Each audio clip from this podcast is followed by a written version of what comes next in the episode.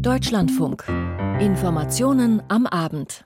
Mit Moritz Küpper im Studio. Guten Abend. In drei Wochen ist es soweit. Dann jährt sich dieser jüngste russische Angriffskrieg auf die Ukraine zum ersten Mal. Heute bereits gab es ein starkes Zeichen der Europäischen Union, ein Gipfel in Kiew, inmitten des Krieges. Gleich unser erstes Thema. Außerdem Nancy Faeser äußert sich in Hessen zur SPD-Spitzenkandidatur dort. Die italienische Ministerpräsidentin Giorgia Meloni war in Berlin bei Kanzler Olaf Scholz und ein Spionageluftballon, mutmaßlich aus China, sorgt in den USA für Aufregung und hat auch schon erste Konsequenzen. Wir berichten gleich. In unserer Sendung Hintergrund ab 18.40 Uhr dann in knapp einer halben Stunde schauen wir auch in die USA. Hire and Fire. Warum Facebook, Amazon und Co. tausende Mitarbeiter entlassen. Eine Sendung von Markus Schuler. Nun aber direkt der Blick nach Kiew, wo heute ein symbolträchtiger EU-Gipfel zu Ende gegangen ist, knapp vor dieser Sendung. Und deswegen konnte ich auch mit meinem Kollegen Peter Sawicki, der aktuell in Kiew ist, sprechen und ihn fragen, mit welchem Ergebnis. Also sicherlich nicht mit dem einen Hauptergebnis, was die Ukraine so ein bisschen gehofft hatte oder mit Blick darauf, welche Hoffnungen, Erwartungen geschürt wurden. Also kein Datum für einen möglichen EU-Beitritt der Ukraine, kein Jahr, das da jetzt in den Raum gestellt wurde. Offiziell, da musste man sozusagen ein bisschen Erwartungsmanagement von Seiten der EU hier ähm, kundtun gegenüber der Ukraine. Aber ein handfestes Ergebnis, kann man sagen, ist eine Art Roadmap auf dem Weg zu möglichen Beitrittsverhandlungen, die dann der nächste Schritt ja sein äh, würden, wenn es dazu kommt. Äh, und dieser Roadmap sieht ungefähr so aus, dass jetzt schriftlich fixiert wird, dass es im Laufe dieses Jahres noch ein offizielles Feedback der EU-Kommission ähm, mit Blick auf Fortschritte der Ukraine bei der Erfüllung dieser Kriterien, die nötig sind, äh, geben soll, der Kriterien, die nötig sind, bevor Beitrittsgespräche ähm, dann beginnen können. Am Ende des Jahres muss dann aber so oder so dann ähm, der EU-Rat bzw. die Mitgliedsländer der EU dann entscheiden, kann es Anfang kommenden Jahres Beitrittsgespräche mit der Ukraine konkret geben oder nicht. Äh, ansonsten gab es äh, viele kleinere und auch größere Maßnahmen. Es gibt äh, weiter finanzielle äh, Hilfe äh, für die Ukraine, so dass zum Beispiel Renten und Löhne weiter ausgezahlt werden können. Die Ukraine soll näher an den Binnenmarkt herangeführt werden. Die Energieinfrastruktur soll mithilfe der EU hier ähm, entweder wieder aufgebaut werden, beziehungsweise die Energiesituation verbessert werden. Da gibt es äh, zum Beispiel das Beispiel von LED-Glühbirnen, die besonders energieeffizient sind, die jetzt hier auch konkret verteilt werden.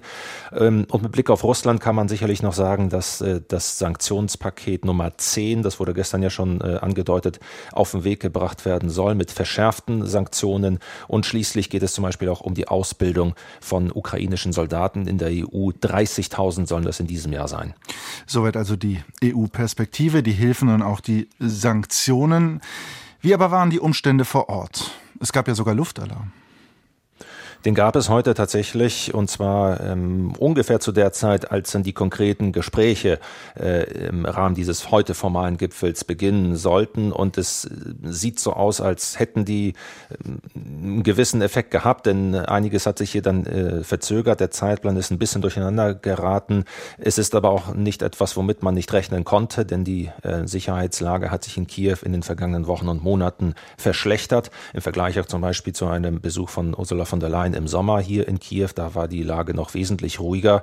Äh, auch an sich waren die Sicherheitsvorkehrungen sehr hoch und man kann auch sicherlich sagen, so ein bisschen war das hier so eine etwas abgetrennte, äh, sehr geschlossene politische Veranstaltung, einfach eben durch die verschärfte Sicherheitslage, wenngleich es auch den Versuch gab, so ein bisschen sich öffentlich zu zeigen. So war zum Beispiel Ursula von der Leyen heute mit Denis Schmichal, dem ukrainischen Premier, in einem Postamt, äh, wo eben die gerade erwähnten LED-Glühbirnen derzeit verkauft werden. Also man hat versucht, so gut es geht, auch in eben Öffentlichkeit, in der Öffentlichkeit wahrnehmbar zu sein. Noch ganz kurz, Ursula von der Leyen, die Kommissarinnen und Kommissare sind jetzt alle wieder weg? Das Treffen hier, der EU-Gipfel, ist zu Ende und äh, nach unserer Information dürfte sich äh, der EU-Tross auf den Rückweg befinden, aber genaueres äh, weiß man dazu nicht, wie und in, unter welchen Umständen aus Sicherheitsgründen wird dazu nicht viel bekannt. Herr Sawicki, noch kurz, wie war, wie ist die Lage denn im Land, also jenseits von Kiew, vor allem im Osten, in Bachmut beispielsweise? Die ist äh, nicht nur dort sehr stark äh, angespannt. Im Übrigen hat äh, Volodymyr Zelensky heute auch die ähm, Gelegenheit genutzt, im Rahmen des Gipfels zum Beispiel auf Langstreckenraketen als ein weiteres Element, das die Ukraine benötige, hinzuweisen. Das war das falsche Format heute sozusagen, um da Entscheidungen herbeizuführen. Aber die Kampfsituation, auch von dem, was wir hören, von vor Ort oder über mehrere hm, Ecken, wenn man so möchte, von Menschen hören, die Leute, die Soldaten vor Ort kennen. Demnach ist die Lage dort offenbar sehr angespannt und man rechnet ja ohnehin mit einer neuen russischen Offensive zeitnah, vielleicht in den kommenden Wochen.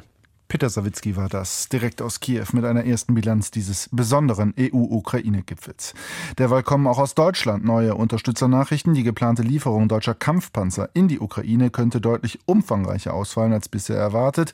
Die Bundesregierung hat die Ausfuhr älterer Leopard-Exemplare genehmigt, die von der Bundeswehr vor 20 Jahren ausgemustert wurden. Es geht um Leopard 1 Panzer aus Industriebeständen. Jörg Münchenberg. Die deutsche Lieferung von schweren Kampfpanzern an die Ukraine fällt offenbar deutlich umfangreicher aus als zunächst angekündigt.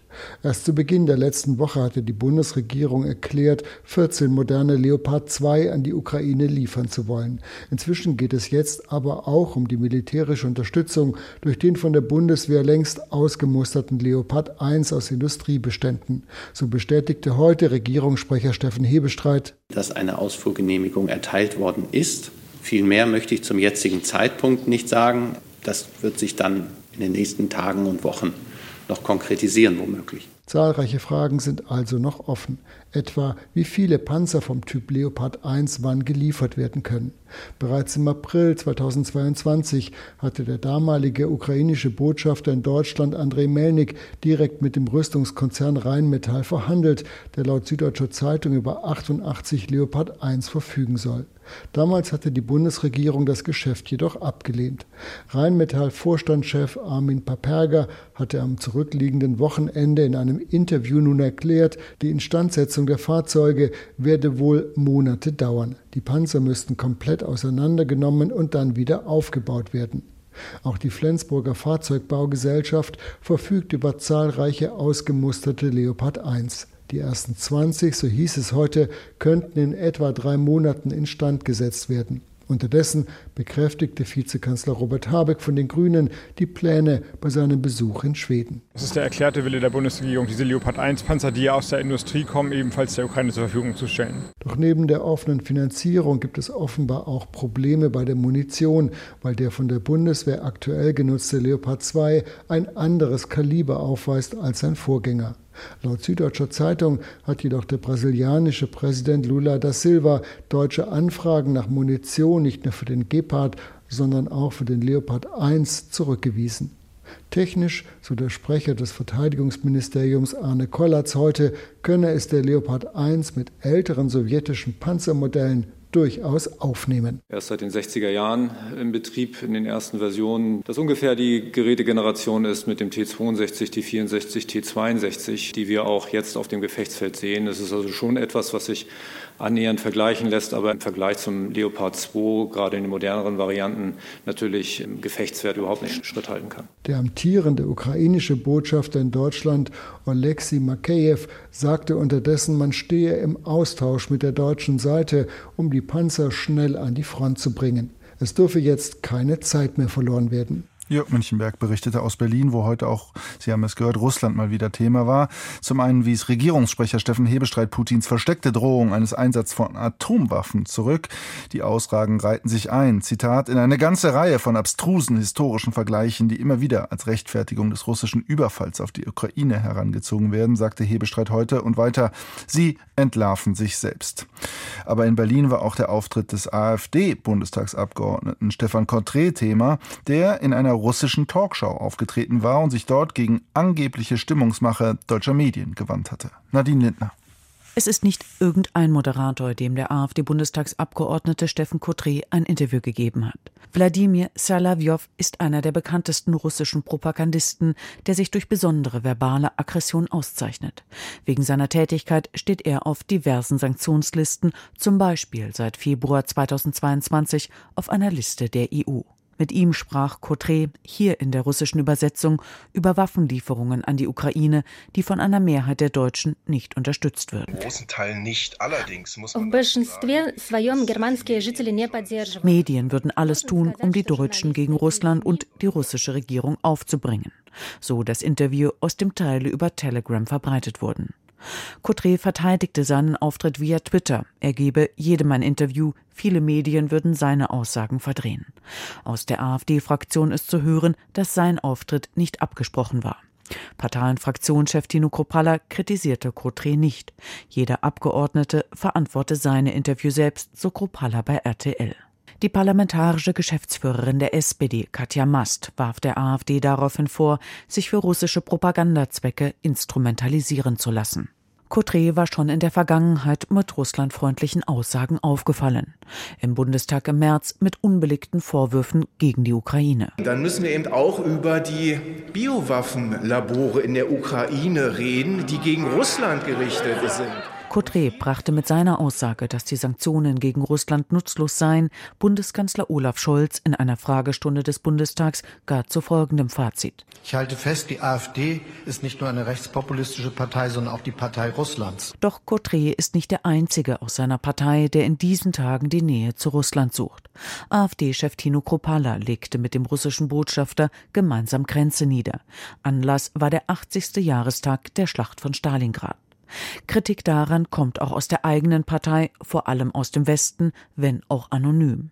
Hinter vorgehaltener Hand hieß es, Kropala treffe immer dann ins Schwarze, wenn es darum gehe, sich beim russischen Aggressor anzubiedern.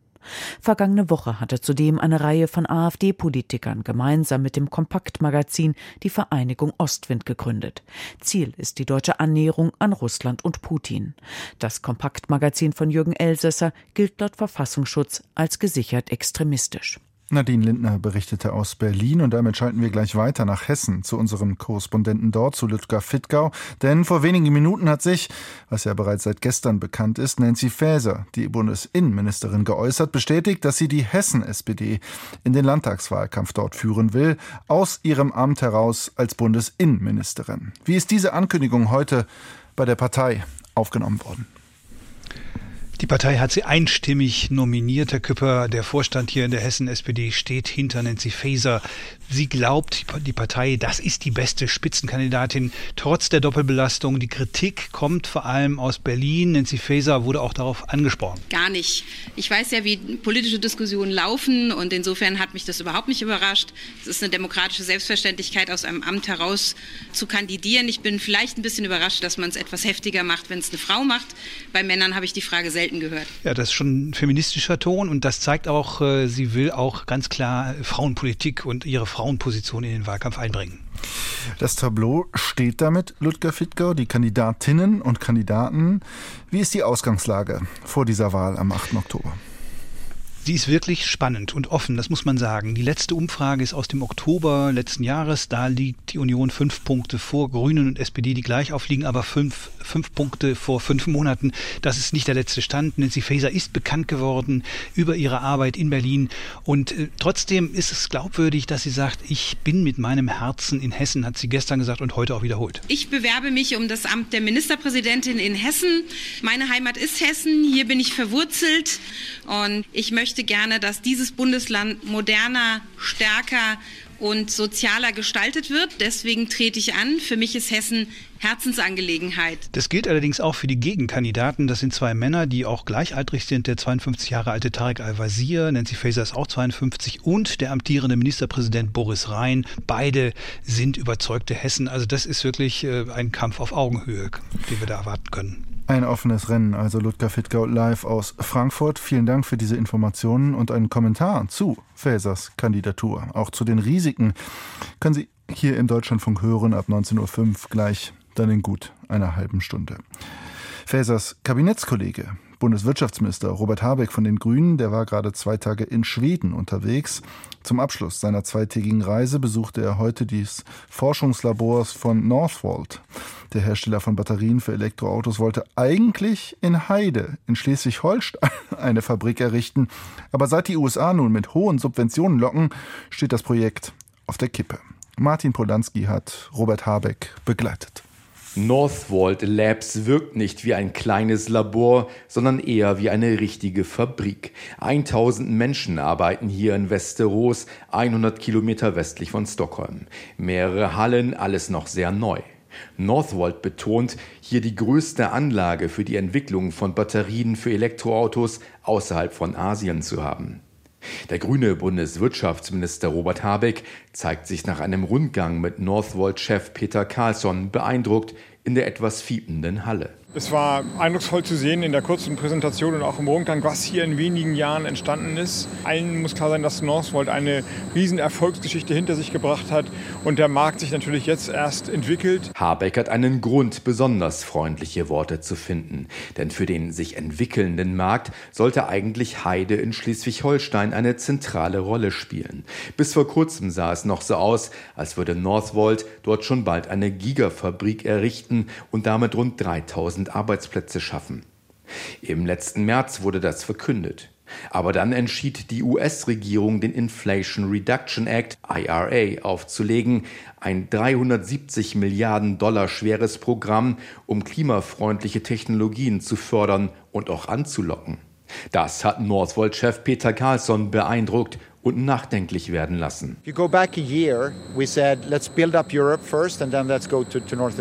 Vor einem Jahr haben wir gesagt, lasst uns erst in Europa loslegen und dann in die USA gehen. Aber mit dem IRA ist es praktisch unmöglich, in den USA zu konkurrieren, ohne vor Ort zu produzieren. Außerdem gibt es dort plötzlich sehr viel Nachfrage. Das hat eine Dynamik entwickelt, mit der wir jetzt umgehen müssen. Mit 150 Millionen Euro an Fördermitteln wollten der Bund und das Land Schleswig-Holstein Northvolt den Weg nach Heide ebnen. Aber in den USA lockt angeblich inzwischen die vierfache Summe. Die Europäische Union erwägt nun ihrerseits auf den IRA zu reagieren und die Staatshilfen deutlich hochzufahren. Wirtschaftsminister Habeck ist ausdrücklich dafür. Die Höhe der Staatshilfen ist jetzt wohl ein wichtiges Thema bei den Gesprächen. Die finale Entscheidung muss Northvolt treffen und es äh, werden noch viele Gespräche, bis die Entscheidung kommt, folgen und Besuche auch. Und deswegen ist, bin ich auch unter anderem hier, um gleich nochmal fünf Minuten hinter verschlossenen Türen zu reden. Es gehe aber nicht nur um Geld, so Habeck, sondern auch um Infrastruktur, Personal, einen Standort mit besonders viel grünem Strom wie in Heide, der für Northvolt attraktiv sei. Trotzdem, es könnte ein Subventionswettlauf drohen zwischen Europa und den USA. Teuer für die beteiligten Staaten, angenehm für die Unternehmen. Northvolt-Chef Peter Carlsson betont, dass die Planungen für die Fabrik in Heide weiterlaufen würden, soll wohl heißen, noch ist nichts klar. Wirtschaftsminister Habeck rechnet mit einer Entscheidung bis Anfang April. Aber am Ende ist das wohl Sache von Northvolt-Chef Peter Carlsson. Martin Polanski berichtete von der Reise von Bundeswirtschaftsminister Robert Habeck in Schweden. Nachdem im Luftraum der USA ein ja, mutmaßlich chinesischer Beobachtungsballon entdeckt wurde, will Außenminister Anthony Blinken nicht wie geplant nach Peking reisen. China hingegen bedauert den angeblich verirrten zivilen Ballon, der in den USA für viel Aufregung sorgt. Ralf Borchert. Im Internet, in sozialen Medien, in US-Fernsehsendern, überall ist er in etwas verwackelten, zittrigen Aufnahmen zu sehen, der weiße chinesische Ballon am wolkenlosen Himmel über dem US-Bundesstaat Montana. Chase Doak aus der Stadt Billings hat den Ballon als einer der ersten Augenzeugen gefilmt. I was looking out the window like I normally do and I just happened to spot it out of the corner of my eye. Ich habe aus dem Fenster geschaut und ihn im Augenwinkel gesehen, erzählte er im lokalen NBC Fernsehen. Ich dachte erst, es ist ein Stern, aber dann dachte ich mir, unmöglich, es ist helllichter Tag und das ist zu groß für einen Stern. Es war wirklich einfach verrückt. It was, it was just really crazy. Das US-Verteidigungsministerium hat den Ballon nach eigenen Angaben seit Mittwoch im Visier. Am späten Donnerstagabend Ortszeit telefonische Pressekonferenz. It is currently traveling at an altitude well above commercial air traffic and does not present a military or physical threat to people on the ground. Der Ballon fliegt derzeit deutlich oberhalb der Höhe des Luftverkehrs und stellt keine militärische oder physische Gefahr für Menschen am Boden dar, so Pentagon-Sprecher Pat Ryder. Ähnliche Ballonbeobachtungen hat es in den vergangenen Jahren bereits mehrfach gegeben, ergänzte Ryder.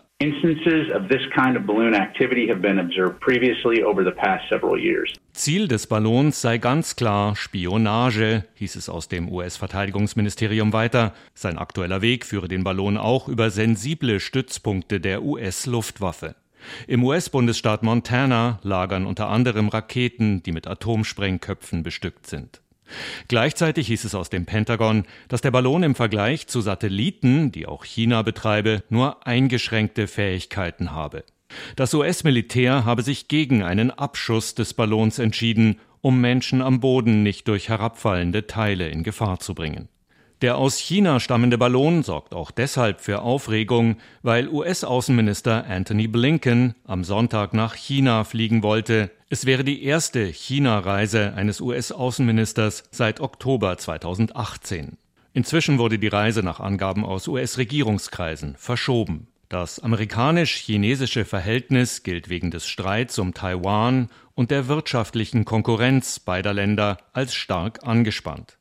China bestreitet, dass der Ballon Spionagezwecken dient. Es handle sich um einen Ballon zu Forschungszwecken und zur Wetterbeobachtung. Der Ballon sei durch starke Winde vom geplanten Kurs abgekommen. China bedauere den unerwarteten Eintritt in den Luftraum der USA hieß es aus dem chinesischen Außenministerium in Peking. Ralf Borchardt berichtete aus den USA und wir bleiben in Nordamerika, denn Kanada will 10.000 Exil-Uiguren aus China aufnehmen. Peter Mücke.